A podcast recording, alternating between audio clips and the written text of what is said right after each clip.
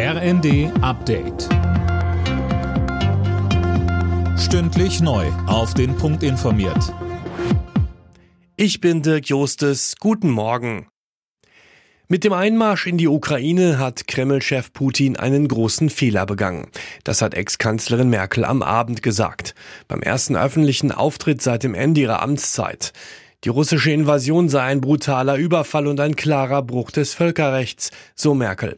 Kritik an ihrer Russlandpolitik wies sie zurück. Diplomatie ist ja nicht, wenn sie nicht gelingt, deshalb falsch gewesen. Also ich sehe nicht, dass ich mich da äh, jetzt sagen müsste, das war falsch und äh, werde deshalb auch mich äh, nicht entschuldigen. Und ich weiß auch nicht, was gewonnen worden wäre, wenn äh, Putin einfach 2014 weitergemacht hätte und sich keiner drum gekümmert hätte. Der Sieg muss auf dem Schlachtfeld errungen werden, das hat der ukrainische Präsident Zelensky der Financial Times gesagt.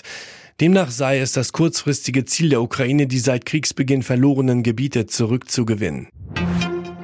Finanzminister Lindner ist offen dafür, die Laufzeit für Atomkraftwerke zu verlängern. Es gehe um die Bezahlbarkeit von Energie und die Einsparung von CO2-Emissionen, sagte der FDP-Chef in der ARD. Und da müsse man auch über so einen Schritt sprechen.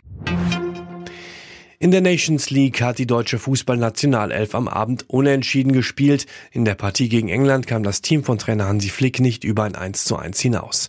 Den Treffer für Deutschland machte Jonas Hofmann. Er sagte nach der Partie im ZDF, Extrem blöd jetzt noch äh, im Nachgang das 1 zu 1 zu bekommen. Wir haben uns äh, gute Chancen rausgespielt. Wir waren aktiv, wir waren aggressiv, gut in den Zweikämpfen. Roundabout würde ich trotzdem sagen, war es ein ordentliches, äh, ordentliches Spiel. Am Samstag muss Deutschland dann schon wieder ran. Es geht gegen Ungarn. Alle Nachrichten auf rnd.de